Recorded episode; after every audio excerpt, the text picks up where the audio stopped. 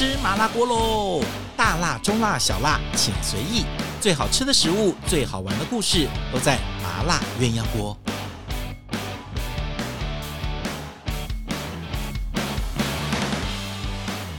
Hello，欢迎大家收听我们今天的麻辣鸳鸯锅。你今天过得好吗？今天继续是我们系列的单元，什么单元呢？就是我们来说菜的单元，就是我们餐桌上的八大菜系。这一集呢，其实我还是要延续上一集的主题，就是说这八大菜系，后来想想好像可以再细讲哦，所以一集好像也讲不完。所以呢，这个我们我们的这个上呃东京的版主胡嘉文就说，呃，恩文哥，我可不可以点菜？我说啊，点什么菜？他就帮我排了。我告诉你，你要先讲这个，再讲这个，再讲那个，再讲这个。哈，再东京有一点无聊，他已经把我的档期都排好了，说你要这样讲。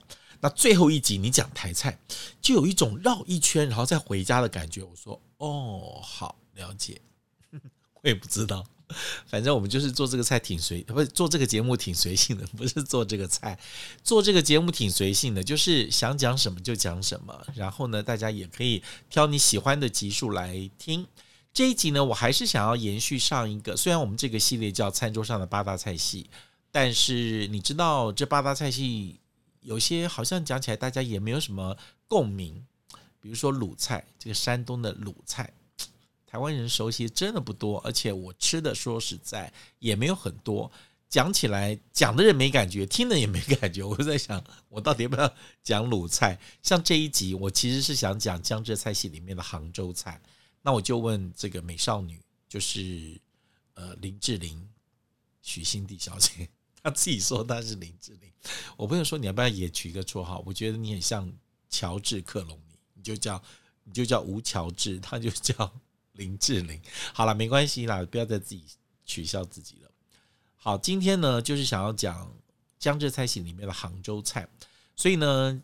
如果没有听前面的，你可以去听前面那一集，就是江浙菜系。呃，那集严格来讲算是江浙菜，其实我是要讲上海菜。好，那这一集呢，我们讲江浙菜系里面的，就浙菜里面的杭州菜，因为呢，杭州菜算是江浙菜里面的一个重要的派系，就是它是组组成浙菜的一个非常重要的一个一个菜菜式哦。那我我们先来。再复习一下这个八大菜系好了哈。那么我们先不要管，其实你去找一些史料的资料里面，它有很早清朝的四大菜系，清初的四大菜系，跟清末的四大菜系，又到了民国还有四大菜系。就在最早之前的四大菜系，其实一直在演变啊，一下有徽菜，一下没有徽菜，一下有淮扬菜，一下变苏菜，反正就那个那个分分合合是是有点奇怪。那你知道每一个时代，都有大家喜欢的菜系啊，就是最红的，或者是今天当官为就在朝做官的这些人，他们特别喜欢吃的菜，跟商人喜欢吃菜，突然就盛极一时了，它就成为一个大的菜系。那我们现在讲的四大菜系，其实就是川鲁粤苏啊，川鲁粤苏。那也因为川鲁粤苏这四个菜系，才演变成为八大菜系。那从民国开始啊，川菜、鲁菜。粤菜还有苏菜就成为八大菜系。那这几个菜系里面，其实后面又慢慢再分再分出来了啊。比如说，呃，这个川菜又分为呃川菜跟湘菜啊，又把湖南菜给分出来了。那粤菜里面呢，就又把闽菜给分出来了啊，就把就分为广东菜跟闽跟闽菜哈。那像苏菜又很细致的又分为江浙菜跟。苏菜哈，就浙菜跟苏苏菜，那加上鲁菜跟徽菜，就刚好凑成了八个菜系啊。所以它又有一个大的菜系再分出来，所以四大菜就是川鲁粤苏。然后呢，川鲁粤苏中间三个派系呢，又分出了另外三个派系啊。川菜多出了一个这个湘菜，粤菜多了一个闽菜，然后苏菜又多了一个浙菜。那加上。又把徽菜给补进来，跟原来的四大菜系的鲁菜加起来就刚好八大菜系。好，那其实我上一集节目里面就有说到了啊，就是开场的时候我有说到，所谓的上海菜，它其实是在大概是在呃，就是开埠就大概呃这个十九世纪哈，一八四三年上海开埠以来哦，大概那个时候前后左右就很多的外地人，就是江浙长江流域这一带的人，江苏啊这边的人都到了呃上海这个地方来啊讨生活，所以这边移民很多，所以它的饮食文化也融合了浙菜跟苏菜的特色，所以所谓的上海菜，我称之为它是江浙菜。跟苏菜的精华版，就是它把浙菜跟苏菜里面最好吃的、最重要的一些特色菜融合在上海菜里面。所以在大概呃上个世纪的时候，所以上海菜就逐渐成型了。所以呢，你说上海菜呢，它里面有一点点浙菜的元素，应该算是比较多浙菜的元素。那有一部分是苏菜的元素，所以它是综合了苏菜跟浙菜的一个一个一个。特色啊，那所以呢，杭州菜如果是浙菜的重要派系的话，也就是说，杭州菜有的时候也会在上海菜的餐馆里面出出现啊。所以上海菜它是一个兼容并蓄的一个出来的一个分支，就是把苏菜跟浙菜融合在一起的啊。那上海菜我们上一集已经讲了非常非常多了啊，那么这一集我们就回头来讲。呃，浙菜里面的一个一个一个一个优雅版好了，上次是一个精华版，这是一个就优雅版，就它浙菜里面最最清雅，然后也是一个非常特色的一道菜哈。那么这道菜这个菜呢，就是组成了浙菜一个重要的元素哈。那么浙菜呢还有很多，像包括了这个呃呃我们说的呃这比如说呃杭杭州菜啊。杭州菜，那么杭州菜它在整个呃浙浙菜里面之所以重要，是因为它最早是非常重要的做官的啊，还有商人啊喜欢去住的地方。你还记不记得人家讲了一句“上有天堂，下有苏杭”啊？所以呢，在这个呃，在这个江浙菜里面哈，杭州菜的我们称之为杭帮菜，是一个非常重要的一支啊，它就在。大概在后面，浙菜形成了之后，它又特别的越来越越来越完整，也越来越具有特色啊。那么杭州菜主要是因为这个地方吃的河鲜很多，湖鲜很多，所以杭州菜呢，它特别重视的是原汁原味，好，选料非常的精细，而且它是很少见在中国菜里面一年四季哈，非常注重时令的一个菜系哦。所以它的除了色香味俱全之外，它还具备了一个非常 怎么讲呃清雅一个文人的一个特色在里面。所以清淡是杭州菜里面很重要的一个特色。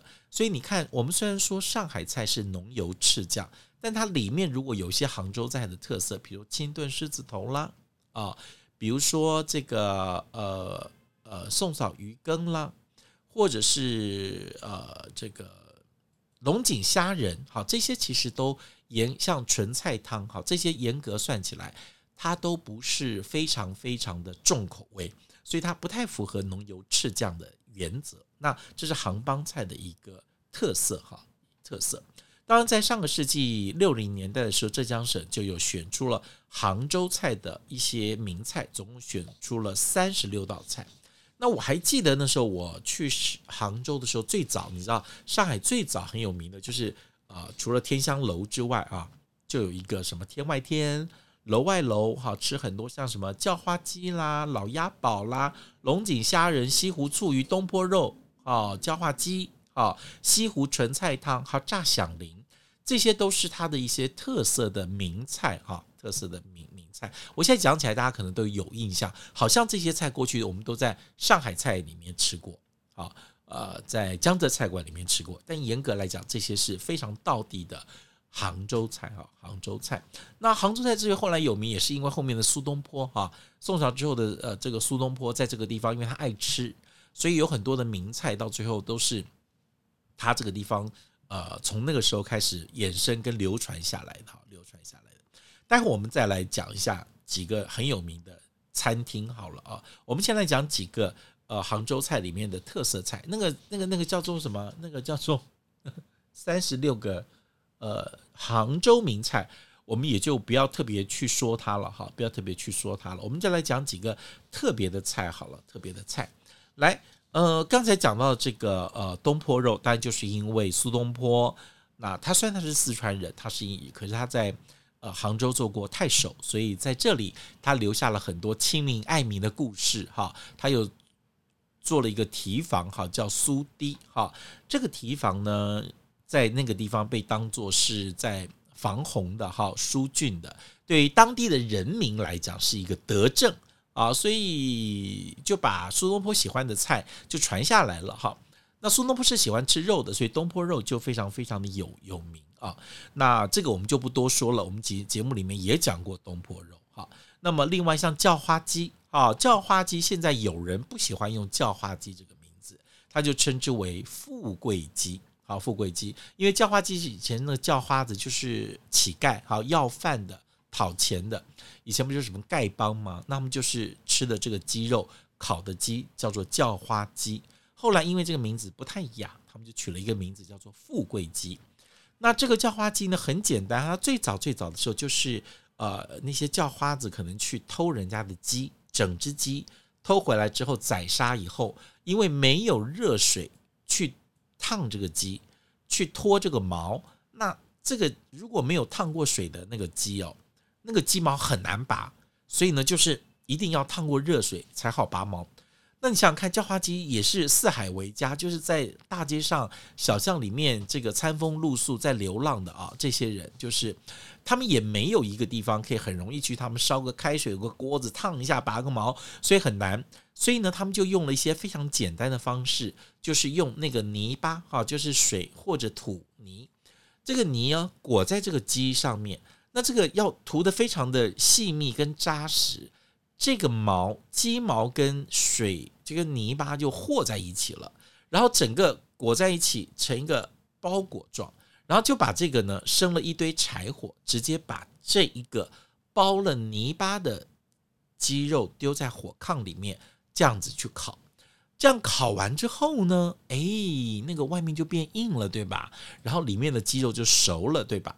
然后烤好之后，整个拿出来，然后再用。这个棍棒把外面的泥就结硬块的泥敲裂了，敲碎了，掰开来。当他把这个泥块剥开来的时候呢，那就直接把这个已经裹在泥里面的鸡毛一块就拔掉了。所以呢，整个泥块一拔掉的时候呢，它的毛也一块去了，那就可以直接吃烤的很香很嫩的原味的，叫做叫花鸡。那么后来当然进了餐馆里面，这个叫花鸡就不会带着鸡毛，但是呢，它会在这个鸡肉外面，不管是就是去了毛的光鸡啊，光鸡，然后外面会上一层，也许是上玻璃纸，也许是上荷叶，或者是上锡箔纸，然后再上泥巴，然后再去烤箱去烤，烤出来的这个鸡肉也是就是呃，就是它的味道很浓缩。然后肉汁也都缩在里面，就是很嫩的这个鸡。那它不是那种直火对决的烤鸡，所以呢，这个叫花鸡后面又越来越衍生了做法，就会在里面涂上一些佐料，或者是在鸡的肚子里面会先炒一些熟料放进去，塞进去。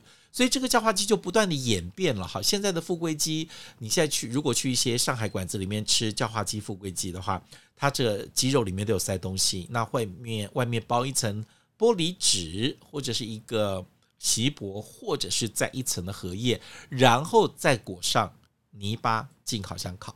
烤出来之后呢，这个鸡肉不容易沾到泥土，你就可以吃得到干干净净的鸡肉。然后主要也调了味，然后肚子里面又有料。所以呢，这些用用黄酒炒的料又香，所以也可以去腥，就又可以吃了，还可以鸡肉，啊、呃，这个是非常有名的一个叫花鸡。那龙井虾仁主要用的是河虾。上一集我们在跟呃信谊船长在说到这道菜的时候，主要是用河虾。那龙井虾仁处理上，当然属是跟这个龙井这个茶叶去配在一起，他要把龙井茶先泡开来，配着这个茶尖。茶叶的茶尖，然后一点点的茶汁来快炒这个龙井虾仁。哈，那这个虾仁的做法，除了取河虾是一个特色之外，那这个虾仁必须要稍微和一和啊，搅一搅，然后要一点点的蛋清跟一点点的盐，让它起浆。这个再放到冰箱里稍微冷藏之后，虾肉才会紧实，才会收缩，然后下去炒的时候，呃，过一点点温油再拿起来，尽快的炒，那么很清爽，也没有出汁。这个龙井虾仁是一个非常具有代表性的杭州菜。好，西湖醋鱼用的也是一些啊草鱼的肚当啊，有有人可能用一整只鱼，有人可能就是用肚当中间的这一块哈，肚肚当。那么它是用非常好的江浙的这个镇江醋，然后一点的姜，然后调出来的。然后以酸咸为主，微微一点点的甜，甜不能多，甜多了就变糖醋。那既然是醋鱼，就是以醋汁为主，就是它的醋的酸味要大于咸味，也要大于甜味。好，这个是西湖醋鱼。那西湖醋鱼非常重要的，就很多人以为这个肚当是用蒸的，不是，它是要在热水里面穿烫过。也就是说，很多的鱼的鲜味会流失在水里面。那这个鱼的鲜味呃，应该说腥味吧，就比较少了，所以呢，它是一个比较清雅的一个一个一个醋汁淋在啊穿煮过的呃这个鱼的身身上，那它也是吃河鲜的嫩滑跟醋香哈。那么这个是西湖醋鱼，那另外有个老鸭宝哈，老鸭宝当然有人会认为是说要养了很久的老鸭，但其实。他们是只要养到足月就好了啊，主要是因为它要炖很久，所以称之为老鸭煲啊。当然，你又拿到老的鸭，又炖很久，那就是老老老鸭煲，这样可以吗？好吧，就这样。好，老鸭煲就是炖的鸭汤，哈，可能里面用一些呃呃笋啦，或者是香菇。那最重要的事情，他会用一些火腿跟笋干去炖，哈。那当然这一代用金华火腿的机会多。呃，炖的这个汤呢，汤色就会非常的饱满。那最重要里面一个元素就是笋干哈。那么主要在天呃杭州这个地方，他们用的笋是那种扁尖笋哈，就是我们看来有一点点像现在的箭竹笋，细长细长的那种，但是它是笋干。你若去老的一些杂货店或大的一些南北货店里面。也许还买得到，但是现在最近因为大陆来的东西比较少，也比较难，所以我不知道台湾现在这些南门市场、东门市场店里面还有没有这个笋干。那这个细长的笋干，它有一个呃产地的名称，叫做天目山的扁尖笋。好，它的产地最多就天目，天是天上的天，目是眼睛的那个目，好，就是目中无人的目。天目山的扁尖笋，那炖这个老鸭煲。不管是炖老鸭煲，或者是火筒鸡汤，有时候里面我们放的笋干会让这个汤有更多这种发酵的啊浓鲜的这种香气在里面。那这个扁尖笋也很好吃，那因为很咸，所以要先为先过水。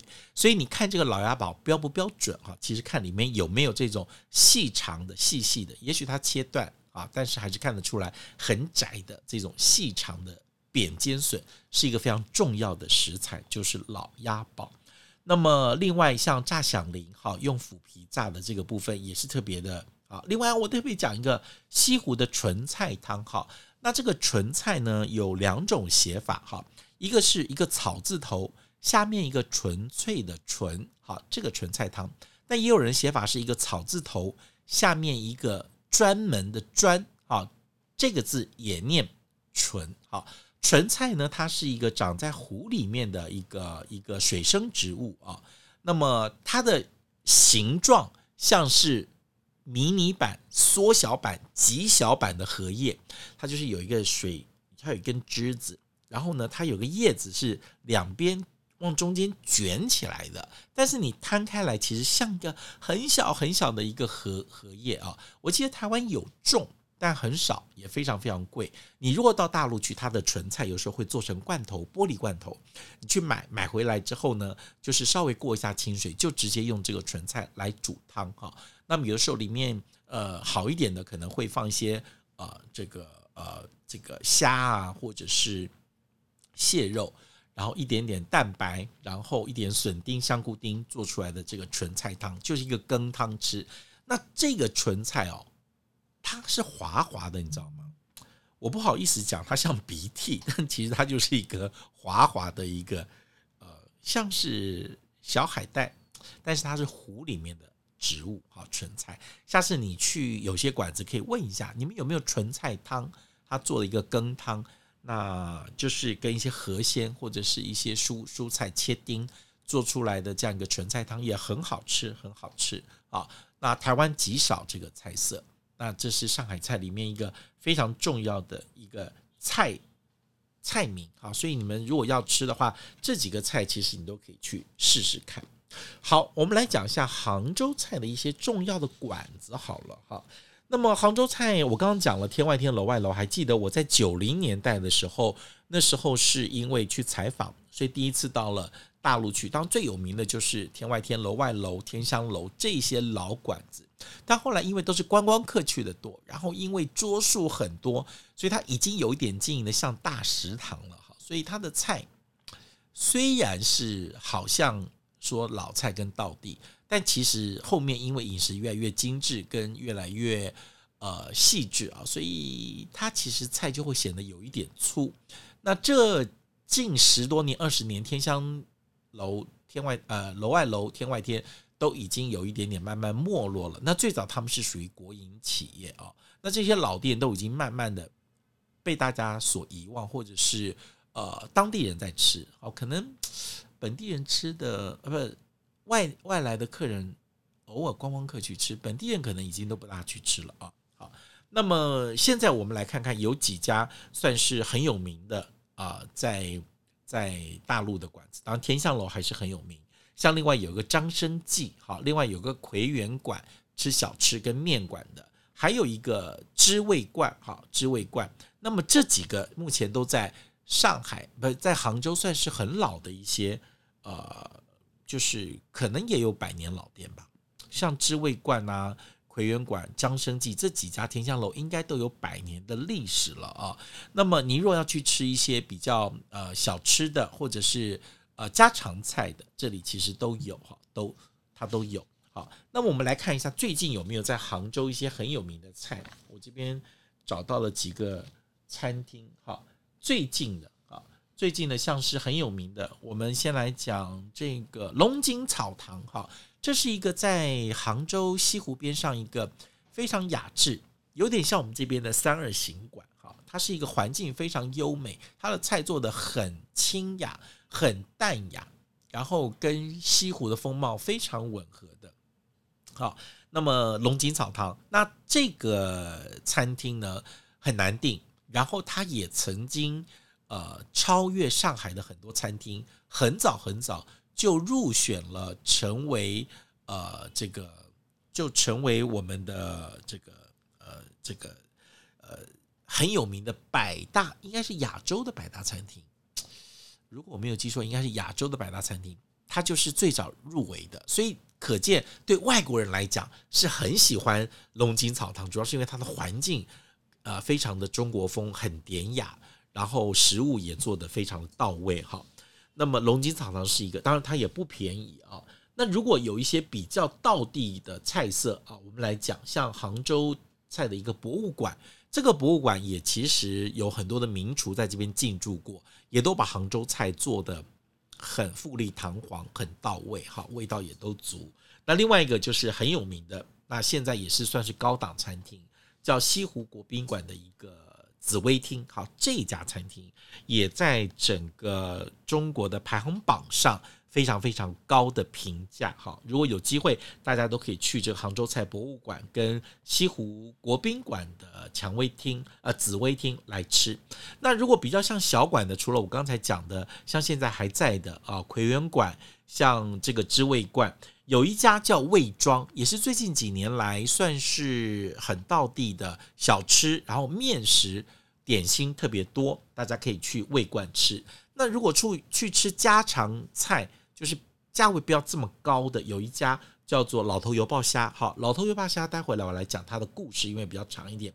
还有一个现在在上海开了非常非常多的分支的一个店，连锁店叫做外婆家。老头油爆虾跟外婆家，很多朋友第一次到上海或者是去呃杭州，我会推荐他吃，因为第一个它入门的门槛低，然后另外它的价位非常的实惠，所以如果大家有机会去杭州，就是从外婆家跟老头油爆虾这两家店，它是一个连锁店，很多分店开始吃，你可以吃到很多。他们的一些菜，那它的呃分量也不多，然后很适合啊、同事朋友一堆人聚，然后你点很多菜，每个人都来吃，但价格呃很平时，就是算起来比刚才我讲那些餐厅都要稍微便宜一点，好便宜一点。那我要来讲的是，花一点时间讲的是老头油爆虾这家店啊，因为我我有吃过，然后我跟老板也认识，所以会特别介绍。那我们要讲老头油爆虾，就不能不讲到。在杭州菜一个非常具有代表性的一个特色，为什么我要压轴讲？刚刚才没有特别说，那就是这家菜其实，在杭州菜的一个呃精致跟整个呃这个局面的开拓上，我觉得占有一席之地的，就是在呃杭州凯悦酒店的湖滨二八。好，湖滨二八这一家我有去吃过。那么当时在这个饭店里面的这家湖滨二八吃的上海的杭帮菜，它已经具有兼具传统跟创新了哈。那么呃最早最早的呃湖滨二八请来的师傅，呃其实当时很年轻，但现在嗯年纪可能比我大一点吧，大一些。好，那叫做傅月良，好傅老师，月是月亮的月，良是良好的良，好。他在二零零五年到二零零八年的时候就到了，呃，杭州的凯悦湖滨二八当主厨。那傅月良他的师傅很有名，他的师傅是杭州菜的一个大师，叫做董顺祥。哈，那傅月良在这个地方大概只待了二零零五到二零零八，大概就三四年的时间。接下来他的大弟子叫做朱养峰，那这个朱养峰年纪就很轻，呃。当时他在接胡兵二八的时候，大家都觉得，嗯，这个小伙子太年轻了，能不能接下来呢？但他实力还不错，所以他当时接着他的师傅傅月良手上接过来湖滨二八，也把杭州菜做得非常的烽火哈，非常的烽火。那么我们曾经在今年还是去年，应该是去年了，我们曾经想要办一次上海跟杭州的双城美食团。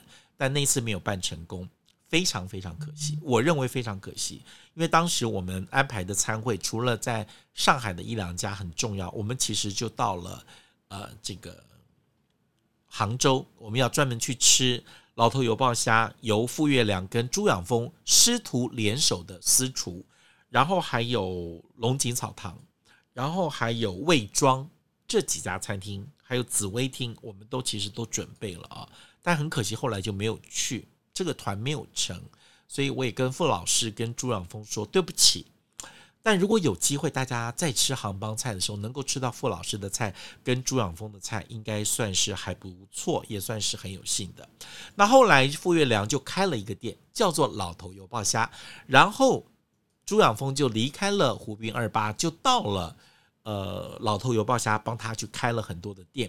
那他们其实对于推广杭州菜来讲，老头油爆虾具有非常好的，因为让年轻人重新吃到这些干煎白带鱼啊、龙井虾仁，其实都做得非常好。那他们的红烧肉也是非常好吃，油爆虾，尤其是油爆虾，你就觉得，嗯，去看的时候就很多年轻人在吃杭州菜，你就觉得哦，原来他还是可以重新受到大家欢迎的。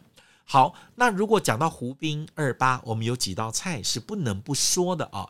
一个就是现在非常有名的，叫做金牌扣肉哈。它金牌扣肉呢，其实像是一块大块的东坡肉，有人叫它东坡，呃，有人叫它金牌扣肉，也有人叫它叫做宝塔东坡肉。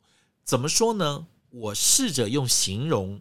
看看你们知不知道这道菜啊？就是东坡肉是一个正四方形的整块肉，这么大块，不管是小不管是大，就正四方形的五花肉去炖的。那这一个金牌扣肉，它是一整块肉，沿着边回字形的这样子切，一片薄片不断，在九十度角转弯，再切一片不断，再转九十度角，一直螺旋状的往里面切，往里面切，等于是把一块肉切成薄片，转了一大圈，一大圈，一大圈，拉起来可能很长哦。那一定要这个肉煮熟了之后，要先冻着变硬了才好切。刀要利，手要巧，心要细，它必须要很薄的切，然后最后切成一个一就一圈，像是我们吃的可颂，一层一层的。然后呢，它再从下面往上一顶，顶出一个呃四角形的，像是金字塔，这样懂了哦，金字塔。然后下面再垫料，然后去蒸，蒸熟了之后上桌。它就是看那个旁边的肉片切的有多薄，然后有多入味，跟这个造型多美多高，就是他们的刀工好不好？那这个是一个折磨人的菜。那这个菜呢？最早也是出自湖滨二八傅月良的改良版，让他让这道菜让世界的人看到。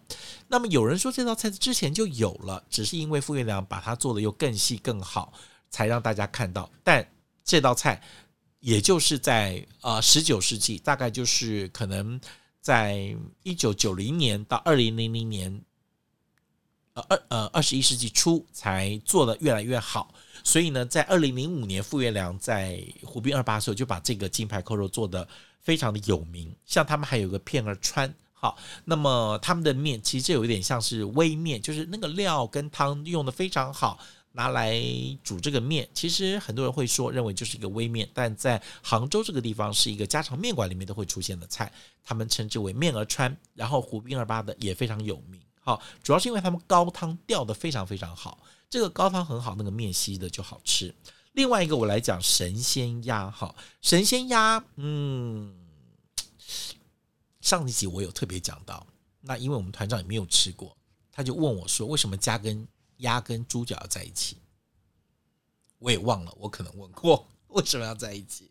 当时的湖滨二八的神仙鸭就是呃整只的鸭啊，然后红烧。那你觉得好像是酱鸭跟红烧鸭，但是它旁边有很多红烧好吃的猪脚在里面，哇，那个猪脚烧到很烂，然后在砂锅里面又有鸭肉炖到酥烂，又有猪脚炖到酥烂，那个鸭油跟猪油混在一起，啊，真的是只羡鸳鸯不羡仙，还是所以取个名叫神仙鸭嘛。吃了之后快乐似神仙，所以称之为神仙鸭。好，这道菜呢，现在也是杭州菜里面很有名的一个新创菜。那所以我，我所谓新创菜，不是这十年哈，大概都有二十年、三十年的时间了。那在台湾其实很少有餐厅会做这道神仙鸭。呃，在生蒲上宴哈，我们爱饭团办的餐会里面就有一道神仙八宝鸭，它里面用的鸭是填了八宝料的。八宝鸭拿来烧猪脚，那这道菜也是一个手工的，很难做。它算是湖滨二八的神仙鸭的改良版，好，改良版，好。所以呢，我们今天已经介绍了杭州菜这些名菜跟名店之后，你就知道说，哎，我到底是要去哪些地方吃杭州菜？那么，如果你说台北要吃杭州菜，叫得出名号的，大概就是一家天香楼。但老实说，反正具名具姓，我们也不怕。但我也不爱天香楼，我就是，嗯，好吧，就是不爱。就我觉得做的粗，然后味道也不对。然后我这几年也不太去天香楼吃了，有点失望。那至于为什么失望，那有机会私底下你们遇到我再问我，我再跟你们讲好了。然后上呃高雄有一家叫做苑景轩，好。那苑景轩他请的是香港的一个老的杭州菜馆，叫杭州酒楼的主厨来做的顾问，然后手把手教出来的菜。那苑景轩呢，呃，有人说好，有人说不好。那主要是因为我觉得它融入了一些台湾的特色。当然，你说台湾要做到好吃的杭州菜，有一点难，因为食材的取得。光一个油爆虾，你没有河虾仁，其实或者没有好吃的这个这个鳝鱼，你就没有办法做出好出好吃的。可你也没纯菜，所以你说要做出好吃的杭州菜，在台湾其实是有困难的。你能够做出一个好的微面或者是一个响铃，其实我觉得已经谢天谢地了，或东坡肉，或叫花鸡，我就觉得哦，好吧，可以了。叫花鸡好像苑景轩也没有，但是天香楼有，然后点水楼有，好叫花鸡。所以有些菜你要分开吃。你说真的要很道地、很纯正的杭州馆子，在台湾还真的是有一点辛苦。但是我认为要讲八大菜系，不能不讲浙菜。要讲浙菜，不能让杭州菜缺席，因为在江浙菜系里面，杭州菜是一个非常非常重要的一支。好，我们今天也透过了杭州菜来了解了整个江浙菜里面的一些特色。有的时候，你可以在在在上海馆子、江浙馆子里面吃到杭州菜，嗯，你要想一下，呃，它的背景，然后它的原来缘由跟它的一些特色菜是什么。好了，我们今天介绍到这个地方了，希望大家喜欢我们今天介绍这个菜系。那还有记得我们爱饭团的年菜已经上档了，不管是这一次的金鹏来的年菜，还是宝来发的年菜，还是这个一些老店的名菜。啊，竹南怀旧的年菜哦，也是很有名，大家喜欢的。山海楼的年菜更是一等一的好。